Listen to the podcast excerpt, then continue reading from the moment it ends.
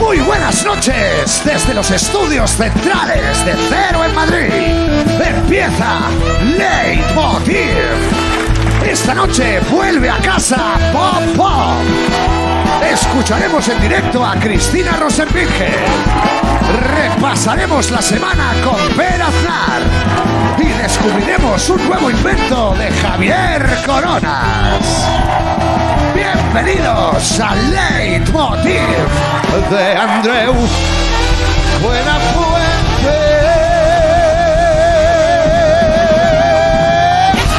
Muchas gracias, muchas gracias. Buenas noches, buenas noches. Por favor, por favor, que soy mayor, que me he vacunado dos veces. Se intense, lo, lo digo, porque me emociono, te entiendo, pero gracias. Bueno, venga, que ya está, que ya. Esto si alargas mucho va a quedar más raro que el aplauso, aplauso a Plácido Domingo, ¿sabes? Eh, he dicho aplauso, aplausudo, ¿te has fijado, no? Que es un neologismo. Bueno, empezamos con un titular que yo creo que define muy bien cómo está España ahora mismo.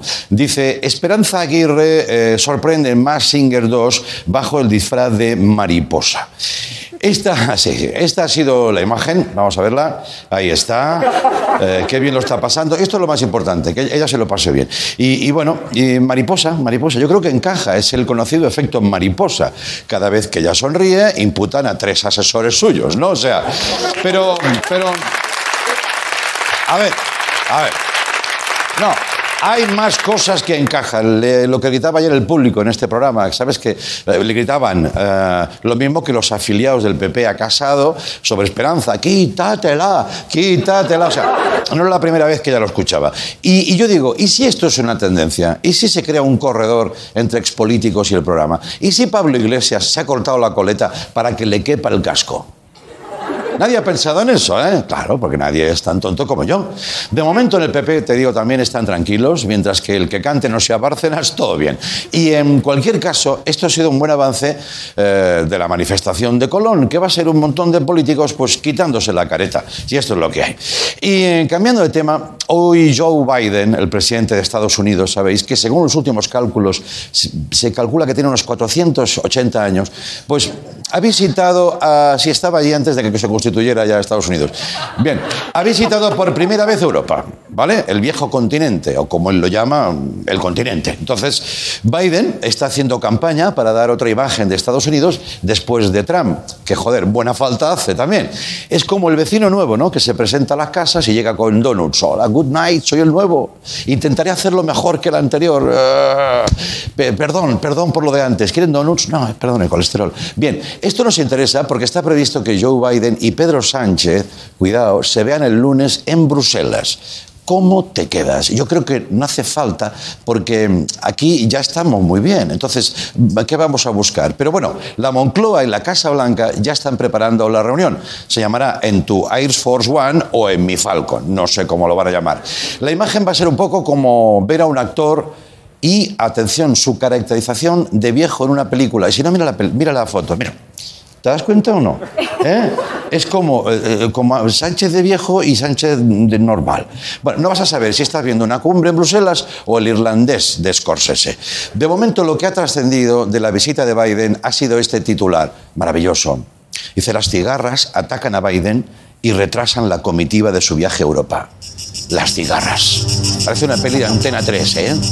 Unas cigarras quieren invadir a los humanos y atacan primero a su líder. O también suena excusa flojita, la verdad, porque dice, llego tarde porque me, me han atacado unas cigarras. Y dices, ¿really, Joe? ¿Really? Sí, sí, tú no sabes la movida que hubo. Bueno, primero el vuelo se retrasó siete horas por una plaga acojonante de cigarras que se metió en el motor. Y luego, justo antes de que Biden sube, le dice, mira, ya ha pasado todo. Pasa usted, presidente. Míralo, míralo en la, en la misma pista de despegue. Esta dice, ¡ay, me cago en la mierda! Otra cigarra. Hostia, me acaba de pillar una, dice. ¿eh? Es una cosa dramática. Me acaba de pillar una. Sí, sí, acabo de agarrarla. Solo le falta decir, chicos, seguid sin mí, seguid sin mí. ¿Sabes? Yo creo que Kamala Harris ya estaba diciendo, ¿me toca ya o qué? No, espérate, espérate una semana más. Bueno, y luego imagínate que eres el de seguridad, ¿no? Dices, joder, al presidente le ha atacado una cigarra. Rápido, traed cucal. Cucal. Es que ya no lo fabrican, o sí. Bueno, es igual, como sea. Es el presidente, joder. Por lo menos ha habido guerras nucleares con Estados Unidos. ¿eh? También hay que decir que este hombre no tiene suerte a la hora de subir a los aviones. Sabéis que en marzo, eh, bueno, en un intento de subir la escalerilla, pues eh, vamos a verlo. Ahora le hemos encontrado la explicación, claro. Esto es lo que pasó de verdad. Había cigarras, él quería subir, pum, va la cigarra, ataca una, pum, dos y pum, tres. ¿eh? O sea.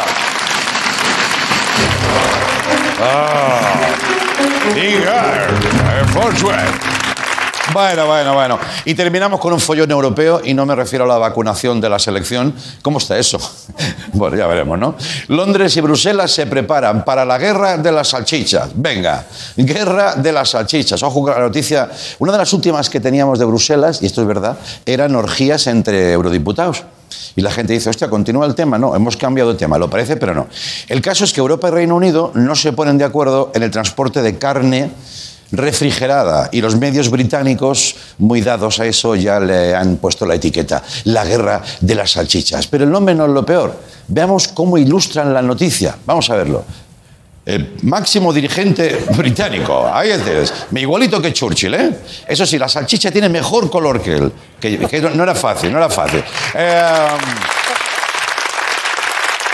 total, que podría estallar un conflicto con toda Europa, otro más. Pero nosotros no tenemos que preocuparnos porque en una hipotética guerra de la salchicha, ¿quién tenemos? Leticia Sabater y la salchipapa. Entonces, ahí vamos, ahí ganamos, ahí ganamos, ¿vale? Bueno, y te digo una cosa, Suerte que la guerra no es de chorizos porque ahí arrasábamos. Bienvenidos a Leitmotiv. Venga, vamos.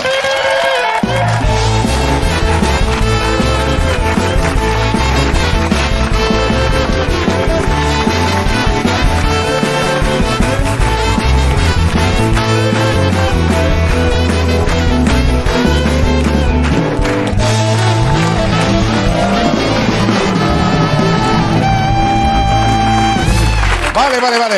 Muchas gracias. Hoy tenemos un programa muy emocionante para nosotros. Hoy vamos a charlar con Bob Pop, nuestro compañero querido, que viene a presentar su serie Maricón Perdido. Los minutos que hagan falta para conocer mucho más de ese proyecto muy, muy especial. También va a estar por aquí Pere Aznar, pero antes, como para descorchar eh, el día, la noche, Javier Coronas. Vamos con él.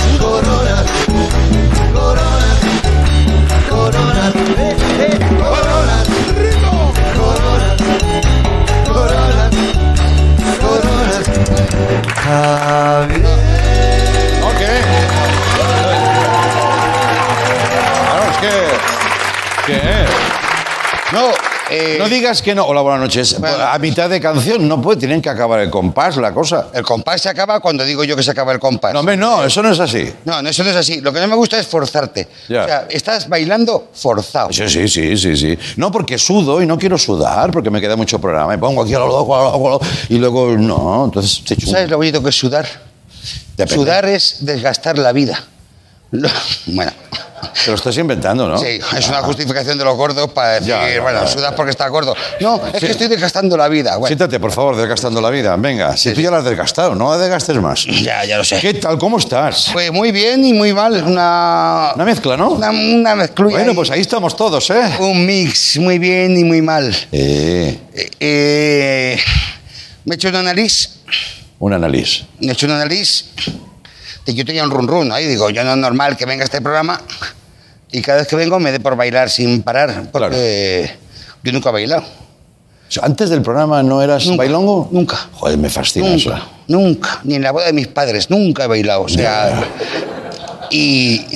¿Y qué ha pasado? Pues no lo sé, digo, tengo un run run que me está pasando. Y me han detectado que tengo, no es mucho, es benigno, pero tengo un poquito de charleston.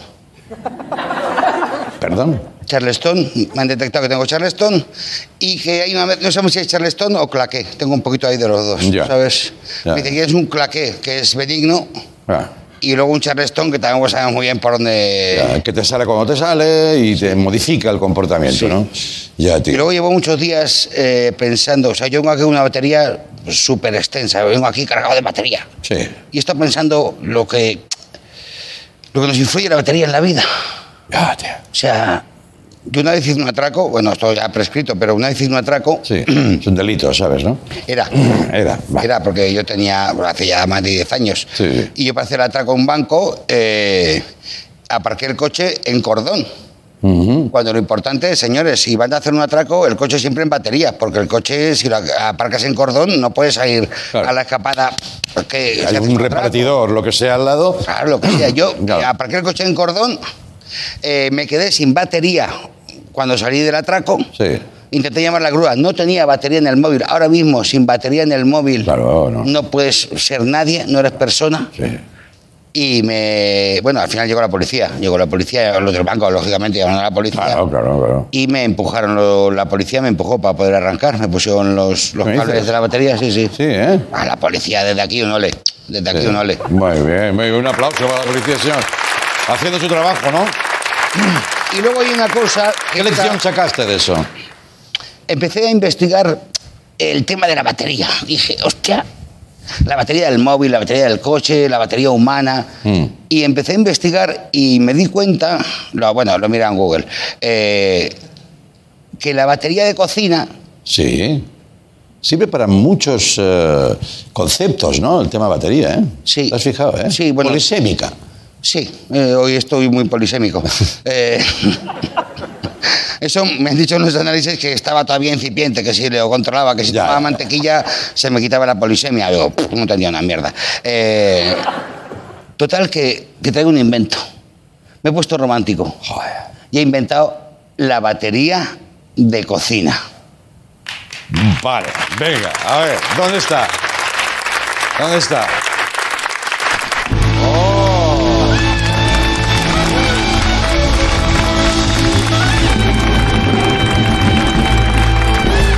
Mira, mira, mira. Que, oye, se me ha ido la mirada a Coque el batería y, y estaba sonriendo como un chiquillo, ¿eh? Sí. Esto- como esto yo lo he soñado. Este es un crío, sí, sí. Hostia, tío, pero ¿esto ¿Qué qué te es? parece esta mierda? Hombre, hombre, ¿Qué hombre, te hombre. parece? Mira, no sé si va a funcionar, pero como, como idea es acojonante. Muy bien, pues mira, O sea, pues- todos son ollas, ¿no? Cazuelas.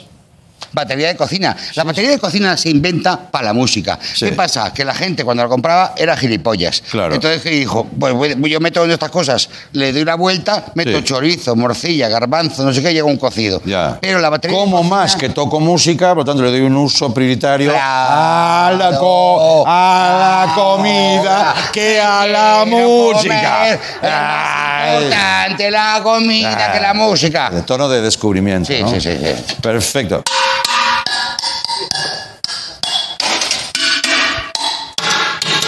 Sí, bueno, a ¿Quieres ver. probarla? ¿Quieres probarla? Sí, ¿Quieres probar? mm, sí. ¿Quieres bueno, probarla? Bueno, a ver. Pruébala. Eso es la, eso es la baqueta pequeña. También, sí, bueno. Baqueta pequeña. Hostia, Cuidado, que caigas. A ver. Cuidado, padre, padre, cuidado. Cuidado. El Charles.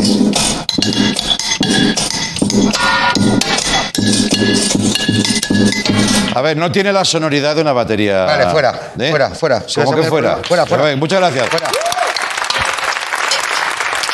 Gracias, gracias. Eh, Sí, sí, entiendo el aplauso. Esto ha sido la hostia. ¿eh? escúchame, estamos en un programa de televisión. Sí. Eh, ¿Sí? Ah, sí. Entonces, ¿qué necesidad tenemos de estar dos gilipollas haciendo el tonto aquí, teniendo la posibilidad que estén tres gilipollas? Sí. Otros. No, un gilipollas más, pero que encima sepa tocar la batería. Hombre, eso Por favor. Coque, eh, ven aquí a probarla. ¿Qué me dices? ¿Sí? Eh. Adelante. Señor Coque.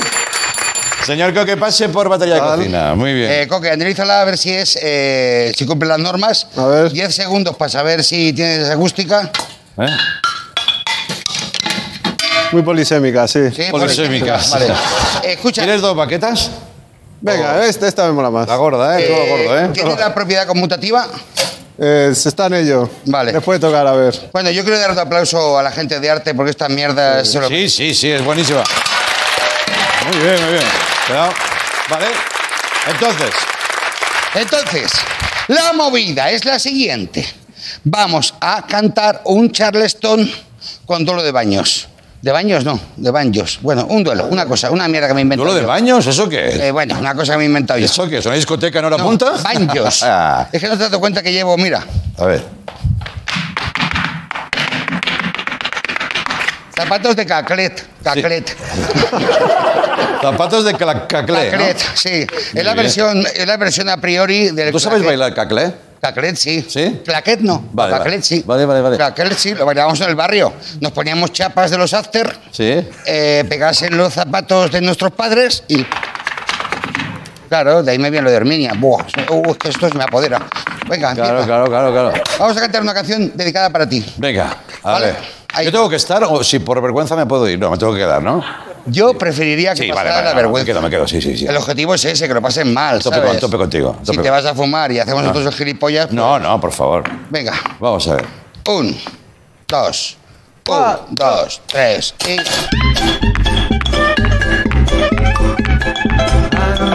Cómprame unas tapas que las tengo rotas de tanto bailar. Leitmotiv, leitmotiv, qué ratitos pasamos aquí.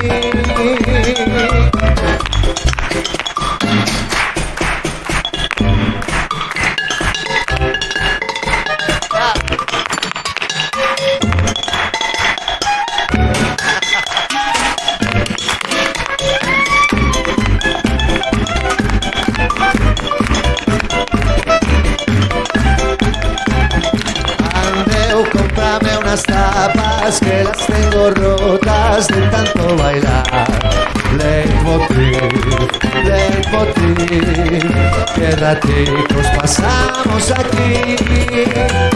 Andreu, cómprame unas tapas que las tengo rotas de tanto bailar. Leitmotiv, leitmotiv, qué ratitos pasamos aquí. Andreu, cómprame unas tapas que las tengo rotas de tanto bailar. Leitmotiv, leitmotiv, Και ρατσικούς πασάως εκεί. Αντέρο, αγορά μερικά παπαγαλέτας, τα έχω ροζ. Έτσι, τόσο χορεύαμε, μπενοτί, μπενοτί. Και ρατσικούς πασάως εκεί. Αντέρο, αγορά μερικά. De tanto bailar. Leitmotiv, leitmotiv, qué ratitos pasamos aquí. Cómprame unas tapas que las tengo rotas de tanto bailar. Leitmotiv, leitmotiv, qué ratitos pasamos aquí. Vamos Oh. a publicidad. Gracias. Javier Coronas, amigos.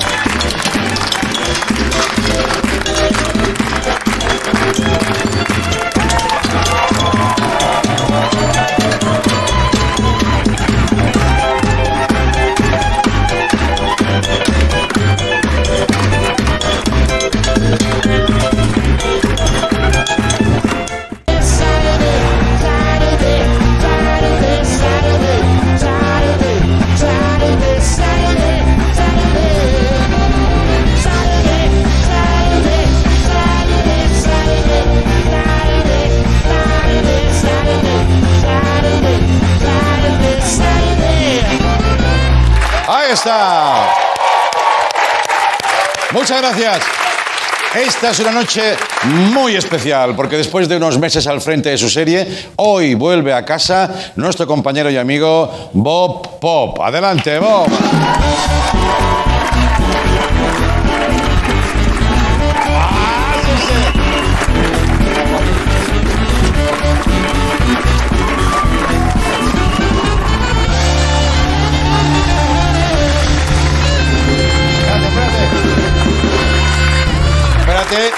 Buenas noches, Bob. Bienvenido. Bueno. A ver, a ver. Buenas noches. Buenas noches.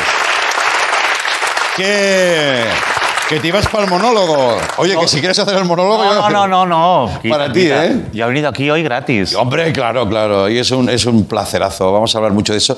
Eh, es el creador, Bob, ya lo habréis sabido, y si no, este es el momento de recordarlo mucho, muy fuerte, el creador de Maricón Perdido. Lleva ya muchos días contándolo, así que te pedimos otro esfuerzo más. Oye, encantado. ¿Sí? Este es el sitio perfecto para contarlo. Me encanta, vamos a ver un avance. Venga, adelante.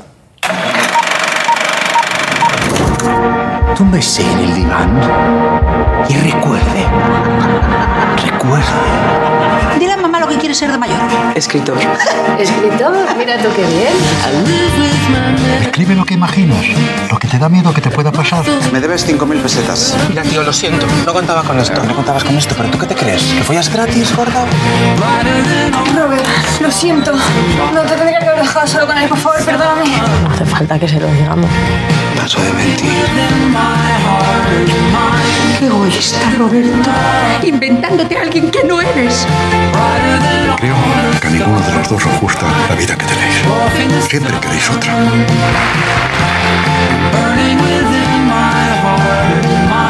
¿Qué quieres contar?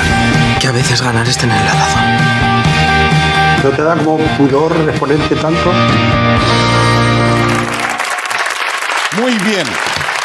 A ver, a ver, Bob, ¿cuántas veces has visto esas imágenes que acabamos de ver todos? Yo creo que puede llegar a la centena. Sí, ¿eh? Sí, yo creo que ya la he visto más de 100 veces. O sea, no esta, no el tráiler como una loca, venga, venga, venga. Pero desde el rodaje, luego el montaje, luego revisar, luego el sonido. Sí, lo he visto bastantes veces. Ya, porque ahora, cuando he estado contigo en Málaga, de lo que queremos hablar también, y he visto que ante la emoción que, que- que suscitaba la serie, luego todo el mundo te mira a ti, ¿no? Sí. ¿Y, y cómo está? Y Está viva. Está, está viva. Spoiler, está vivo. Está atacado, no tal, y tú decías, estoy normal, estoy normal, porque claro, es así, ¿no? Claro, es que ha sido un proceso muy largo en el que, en el que ya te vas haciendo a ello y claro, para la gente es la primera vez, pero yo no estoy harto de verlo porque me- hay una cosa muy guay, es que me sigue gustando mucho verlo y veo nuevas cosas y, y eso está muy bien, no, no me he aburrido de, de verme. Supongo que eres consciente, eh, aunque nos toca a todos muy de cerca, estamos todos muy implicados en esto. O sea, la neutralidad y la objetividad hoy aquí en estos minutos va a ser cero. Ni falta que hace. Ni falta que hace, pero sí que habrás notado la, la emoción y el agradecimiento con que se recibe, ¿no? Sí, un, un cariño enorme. Sí. Y, y luego además que la, que la gente que habla de la serie y que la ha visto Sí. está viendo cosas que yo quería contar y tenía a veces miedo de lo estaré contando bien, lo van a entender. Y están entrando en un montón de cosas y luego la serie está llena como de detallitos, de juegos, de guiños, de pistas y las están pillando y esto me, me pone muy De contento. momento, en algunos pases solo hemos podido ver tres capítulos, como Sí. por ejemplo es Málaga, y ya acabo con el tema ovaciones, pero si hay una, una ovación bonita, es esa que te da el público de Málaga, eh, que es de alguna manera el primer público así Sí. en libertad, digamos, Exacto. que lo ve. Y tenemos una grabación que alguien hizo, bueno, muchos grabaron. Mira, mira este vídeo, que es en el, en el Teatro de Málaga. eh. Acaba de verse la serie. Y la gente, pues toda quisiera abrazarse. Y ahí es donde yo decía, ¿y cómo está él? ¿Y cómo está él? Pues agradecido, ¿no? Muy agradecido. ¿Recuerdas ese momento? Sí, perfectamente. Algunos actores no la habían visto entera, De hecho, eh, ningún actor había visto nada de lo que había hecho. así completo nada, ¿no? Completo nada. Entonces estaban Candela Peña, estaba Carlos Bardem, Carlos y Gabriel, que son mis dos bobets, Sí. los mis mini Joes, Sí. y estaban súper emocionados y fue muy bonito, porque yo también estaba un poco nervioso de a ver si ahora se ven y dicen, vaya mierda que hemos hecho. Y no, se, se han gustado y yo creo que estaban muy, muy, muy conmovidos. Oye, he leído que has dicho que, que Berto está contigo al- al- al- en la serie durante el proceso Sí. y que te, te hace suya también una, una- suyo un argumento, que es hay un momento en que deja de ser mi vida para pasar a ser un proyecto. Sí. ¿no? ¿Eso que es necesario como para, para Yo es, trabajarlo? es la única forma en la que sé trabajar, ¿eh? Sí. En que hay un momento en que yo cojo mi material, porque es el que mejor conozco, para contar una historia que quiero quiero contar.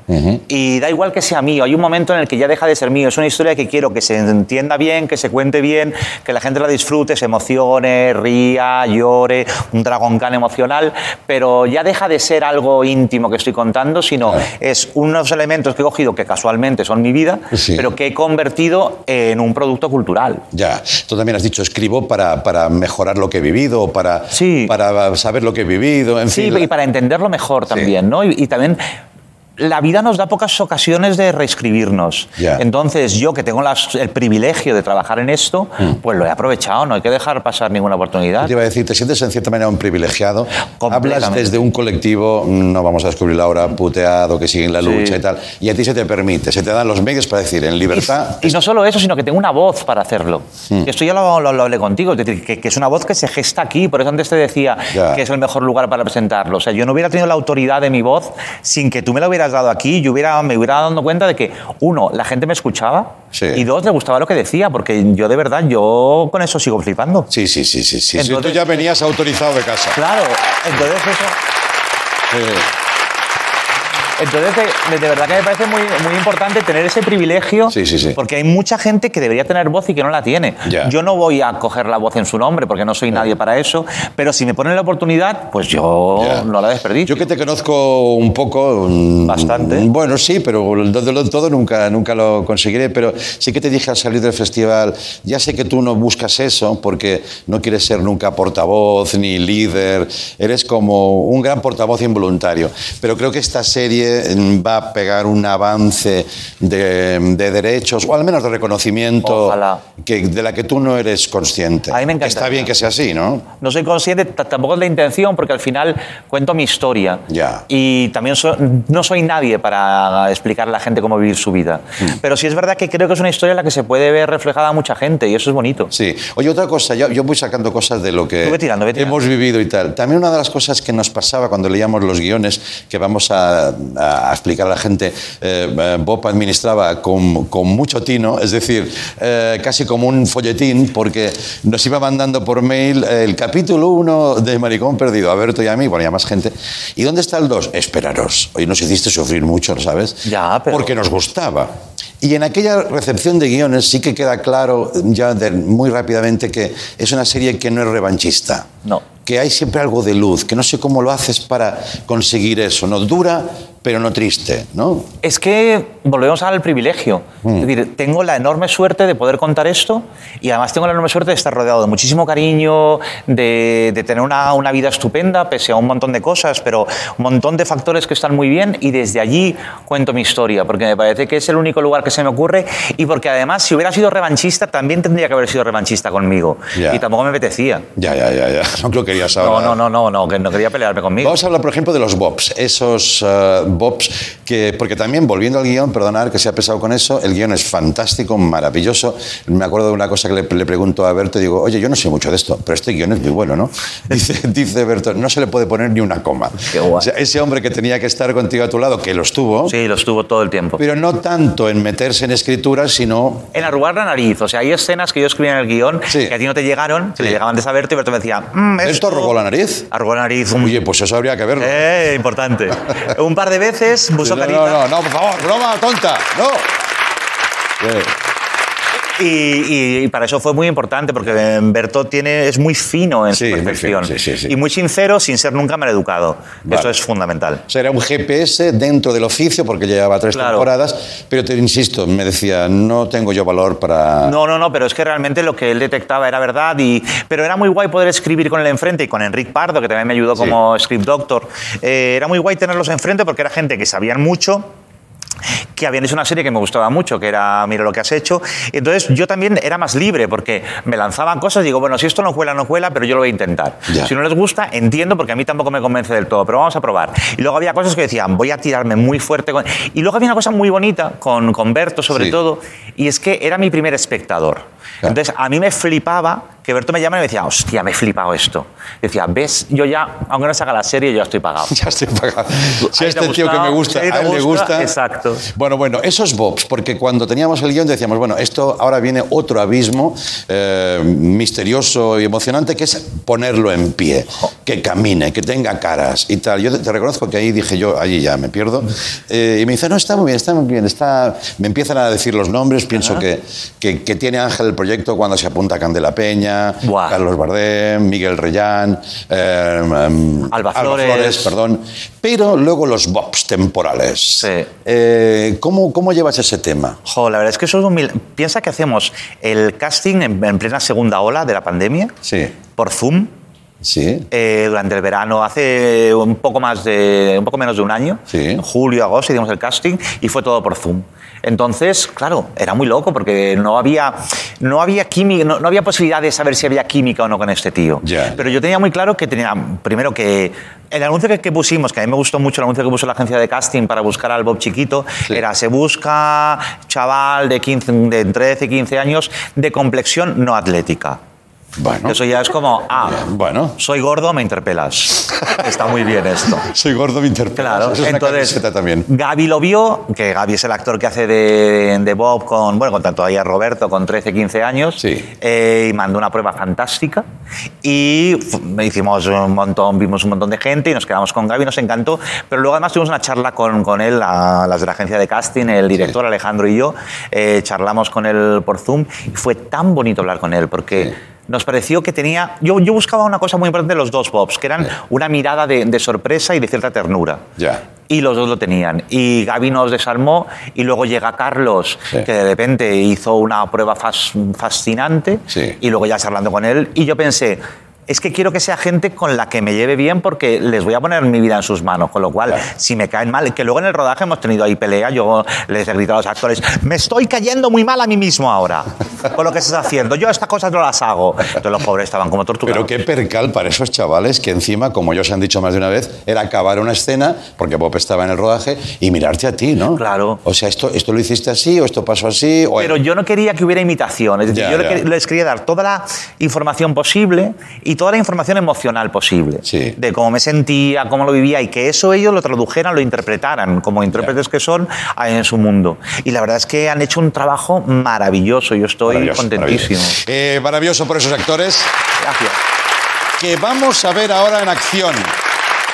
Vamos a ver a Gaby con Miguel Reyán, que interpreta al abuelo. También, en fin, es que no pararíamos. Si nos detenemos en cada actor, esto nos da la una de la noche. Pero vean, vean esa escena pequeña que creo que explica bastante bien eh, Maricón Perdido. Mira.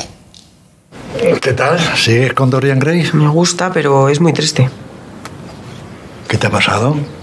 Me he caído en las escaleras del colegio. Desde luego, tú tropiezas con una raya pintada en el suelo.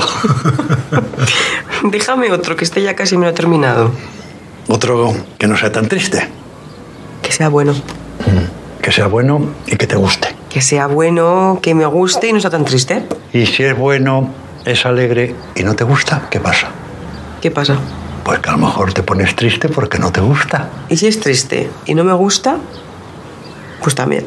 Pues también, sí, señor. ¿Tú sabes cuál me pone más triste? No, ¿cuál es? Los que dicen que si eres diferente vas a acabar mal. Sí. Esos son muy tristes. Esos son muy tristes. Bueno, hay que cortar, hay que cortar, ¿eh? Pero es- estaba mirando a Gaby y a Reyán, yo aquí atontado como si no lo hubiera rodado. Ya, es- ¿Sabes? Es sí, que ¿eh? me, me siguen fascinando, es que me da una ternura enorme. Bueno, que sepas que mi mente, muy, ya sabes que no es muy compleja, es muy sencillita. Eh, ahora ya es, eh, tú de pequeño eres Gaby. Sí. O sea, a, a mí ya, como Yo no te conocí, ganando, ¿eh? no Yo- te conocí, ganando. no te importa eso, ¿no? Me encanta ser Gaby, porque además Gaby tiene una cabeza preciosa. Vale, y luego el otro, el otro Carlos, el actor, Carlos, ¿no? Carlos. Eh, también eres el Bob que no conocí, porque efectivamente me encaja. Yo no sé qué ha hecho ese hombre, que ha Sí. capturado algo de es tu aura. Precioso el del trabajo con, con Carlos. Vamos a, vamos a verlo con, con Candela y luego me hablas de Candela. Mira. Candela.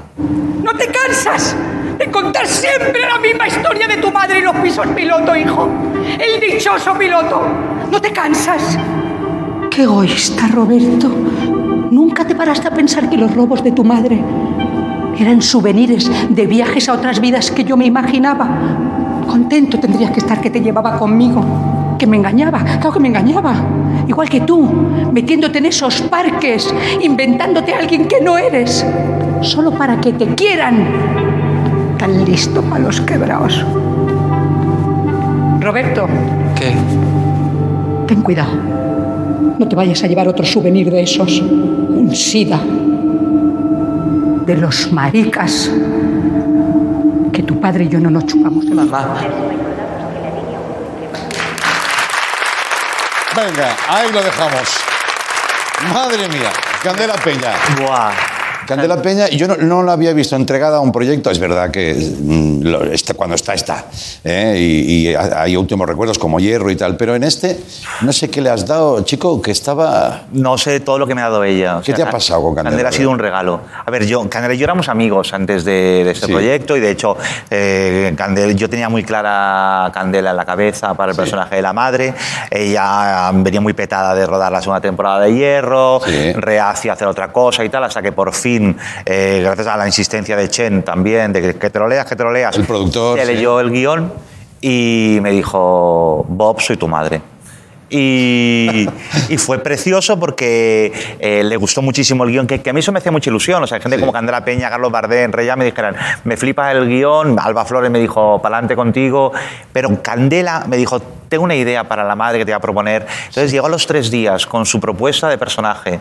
Sí. Y empezamos Rompiendo, perdona, todo lo previsible más o Todo lo menos. previsible. El realismo habitual de Candela. todo. Entonces generó una madre fantástica sin mover una línea del guion, pero cogiéndolo, haciéndolo suyo y devolviéndome una construcción preciosa la que fuimos trabajando juntos de un modo maravilloso. Y yo, o sea, de, de hecho ahora mismo, o sea, mi, mi madre en mi cabeza ahora mismo es Candela Peña. Ya. O sea, y de hecho yo quiero que sea mi madre ya todo el rato. Ya. Yo le voy a consultar todo a Candela Peña. A ver si te iba a pasar con esa peli Familia, ¿no? Que, Sí, sí, sí, sí, sí. que no era de León de Aranoa, Era ¿no? de León de Aranoa, la, la- la primera. Pues, pues sí, yo qu- quiero que Candela sea mi madre postiza, aunque sea un personaje muy duro, pero, pero tenerla a ella haciendo esto. Además, hacía algo muy difícil, porque es un personaje. eh, claro, es que yo no retrato una familia convencional, feliz ni nostálgica, sino que es muy jodida. Ya. Y Candela le ha dado un punto al personaje maravilloso, pero todos, ¿eh? porque Carlos Bardem, Sí, sí. que hace de mi padre y que en ningún momento se le ve la cara. Eso, eso te quería decir. ¿Cómo convences a un actor de esa talla para decirle, mira, vamos a venir y como tú decías, te vamos a borrar la cara? ¿no? Pues es que ni se lo plantea. Ya. Él me dice, yo voy a cobrar igual, digo, todo lo mismo. Entonces dice, pues, pues para adelante con esto. Sí, sí. Y, y es increíble que a un actor le quita su herramienta de trabajo, que es su rostro y su gestualidad, y te sigue haciendo un personaje perfecto para lo que yo quería. Oye, ¿esto es lo más bonito que te ha pasado en la vida? ¿O Hasta ahora, lista? No sé si hasta ahora sí. Estaría en Está el top, siendo ¿no? muy En- bonito. en un top, ¿eh? Sí, pero también creo que, que es algo bonito que se ha ido construyendo poco a poco y que además me ha pillado ya mayor. Sí. O sea, quiero decir, ya casi la cincuentena, todavía no tengo 50, aunque algunos medios digan que tengo 50. Ya. No. Aún no. Eso te ha molestado, ¿eh? Eso me ha molestado muchísimo. Entonces, ya no me chiflo. O sea, creo que es una cosa súper bonita y la quiero disfrutar un montón. Sí. He sufrido muchísimo haciéndola porque yo soy muy de sufrir en los proyectos. Ya, ya. Pero ahora me quiero abandonar y disfrutarlo mucho. Ya, ya, ya. Y que la gente le guste. Te lo mereces muchísimo. Ah, bueno, espero que no haya quedado demasiado azucarada, simplemente traspasar información, porque te diría muchas más cosas, pero este ya te las diré en privado. Me parece fenomenal. Yo soy vergonzoso para estas cosas. No, no, tú eres muy público. Yo muy público, sí, sí. Yo soy muy público. También. Pero es que además queríamos hacer el paquetito de presentación todavía más redondo, porque, como tú decías, hay un montón de detalles en la serie. Por ejemplo, la música. Hay una canción original, cuéntalo tú. Pues yo quería que la, la la serie tuviera una canción. Sí. Porque dije, ¿hay dinero? Pues vamos a comprar una canción. Yo quiero una canción. Y además quiero que sea de alguien que para mí es alguien a quien quiero también, como el reparto, y con quien tengo cierta amistad, y que además tiene muchísimo talento, Sí. y cuya música me ha acompañado también en el trayecto de la historia que cuenta la serie. Sí. Entonces llamé a Cristina Rosenbinge y le dije, ¿tú harías una canción para mi serie?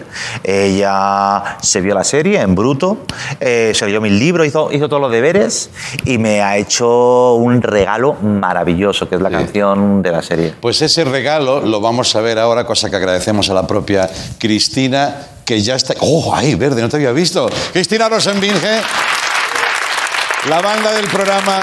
Y antes, déjame que diga otra vez, Cristina, Bob, que te queremos un montón, que te echamos mucho de menos, que si por mí fuera estarías aquí todo el día viviendo. Pero como no todo depende de ti. Eh, La cosa, la vida es muy complicada. Efectivamente. Te mereces todo lo bueno. Gracias, Bob. Gracias, Andreu. Vamos con Cristina, vamos.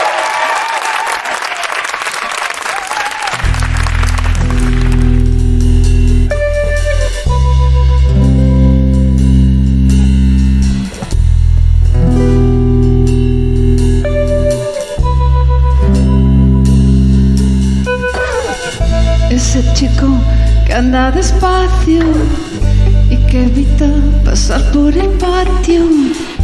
Ese chico que ya esconde alguna cicatriz. Ese chico con cara de santo que se queda leyendo en un banco. Ese chico que ya toma pastillas para dormir.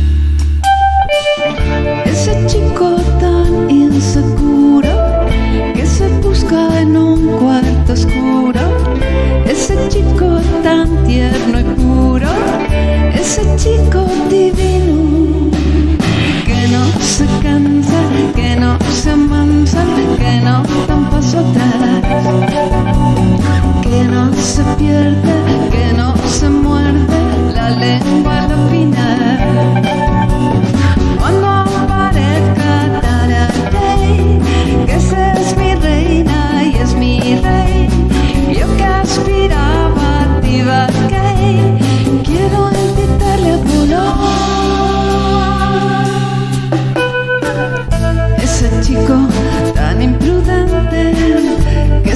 enreda con mala gente. Ese chico que pretende reventar el sistema. Ese chico escribe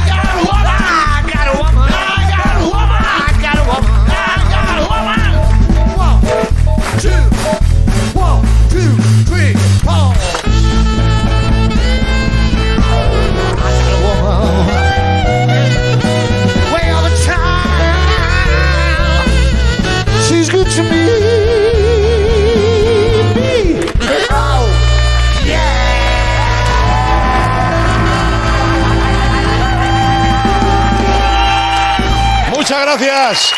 Vamos con Pérez Aznar. Vamos adelante con él. Venga.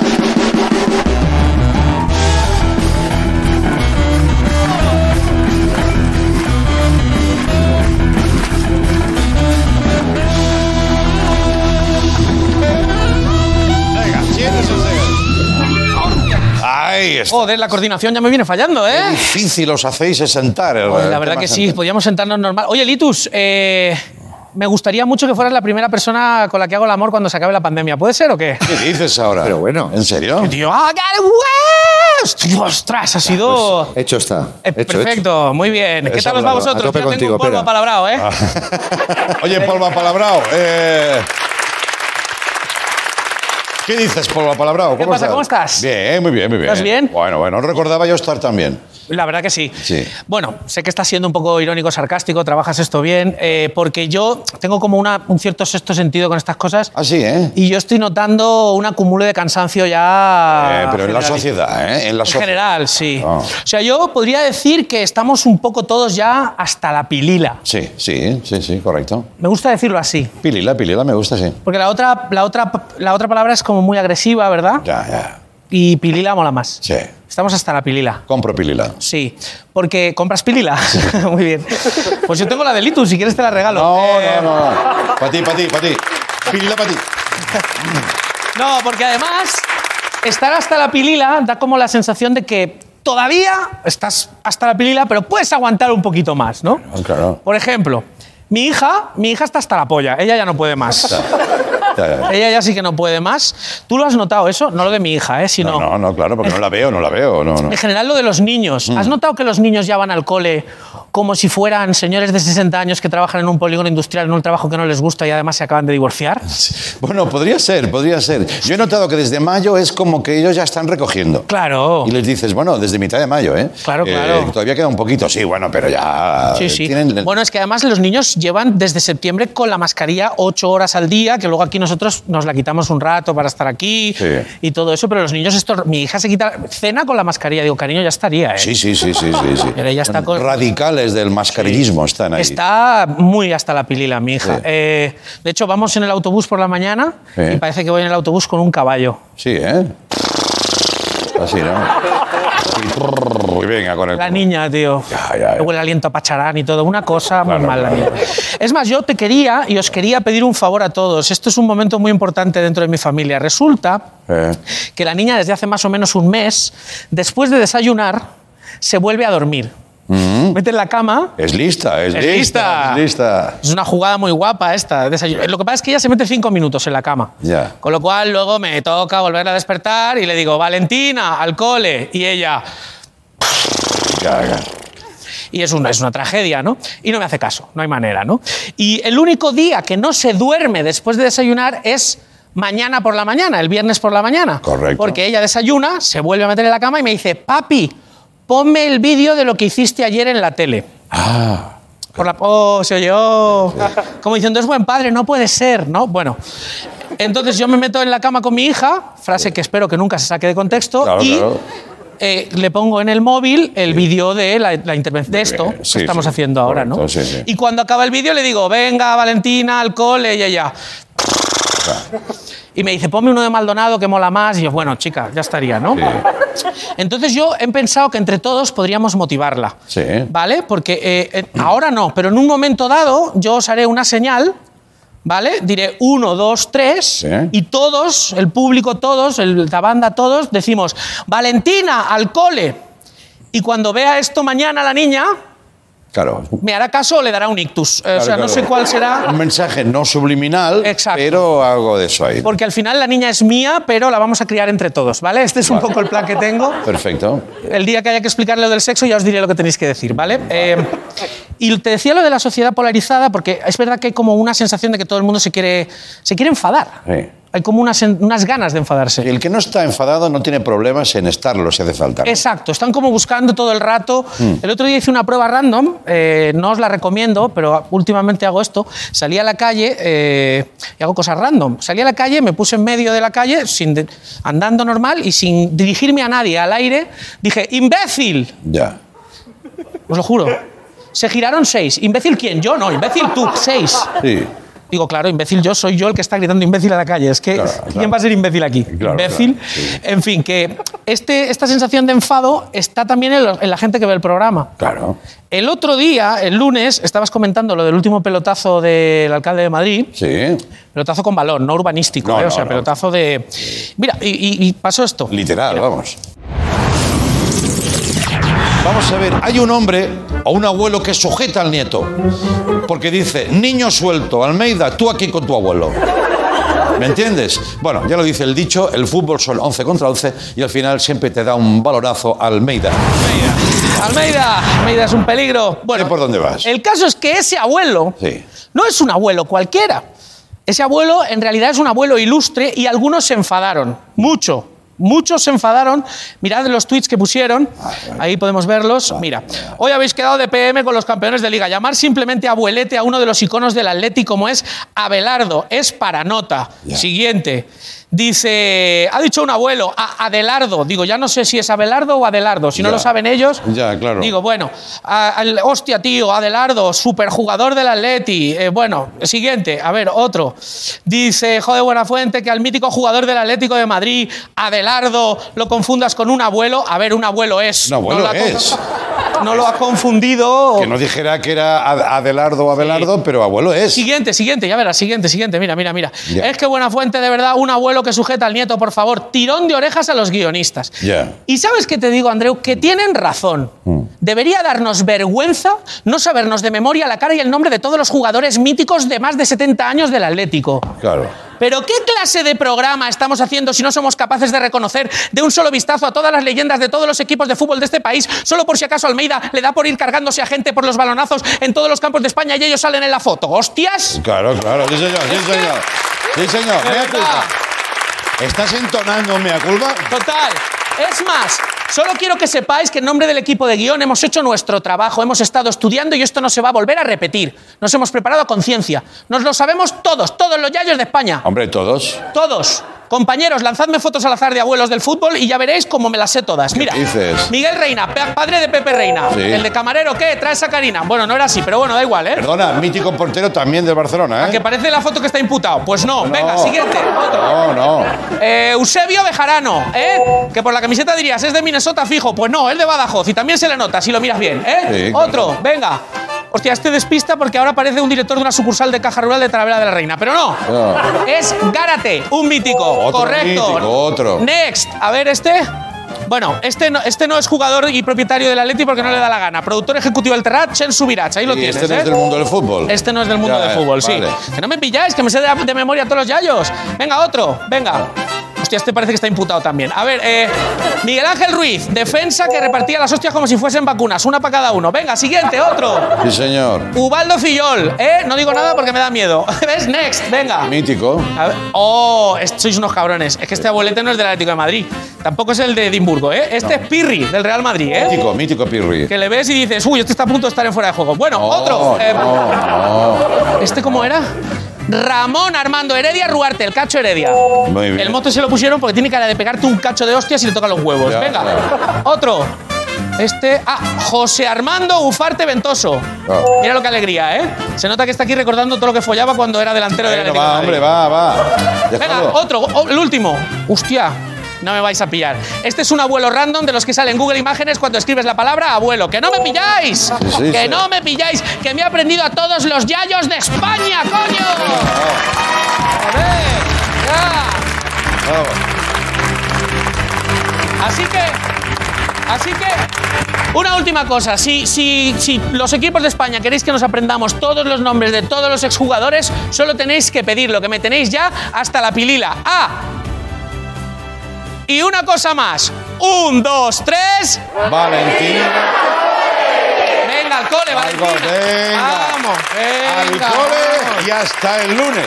Gracias, Perasnar. Hasta luego, adiós.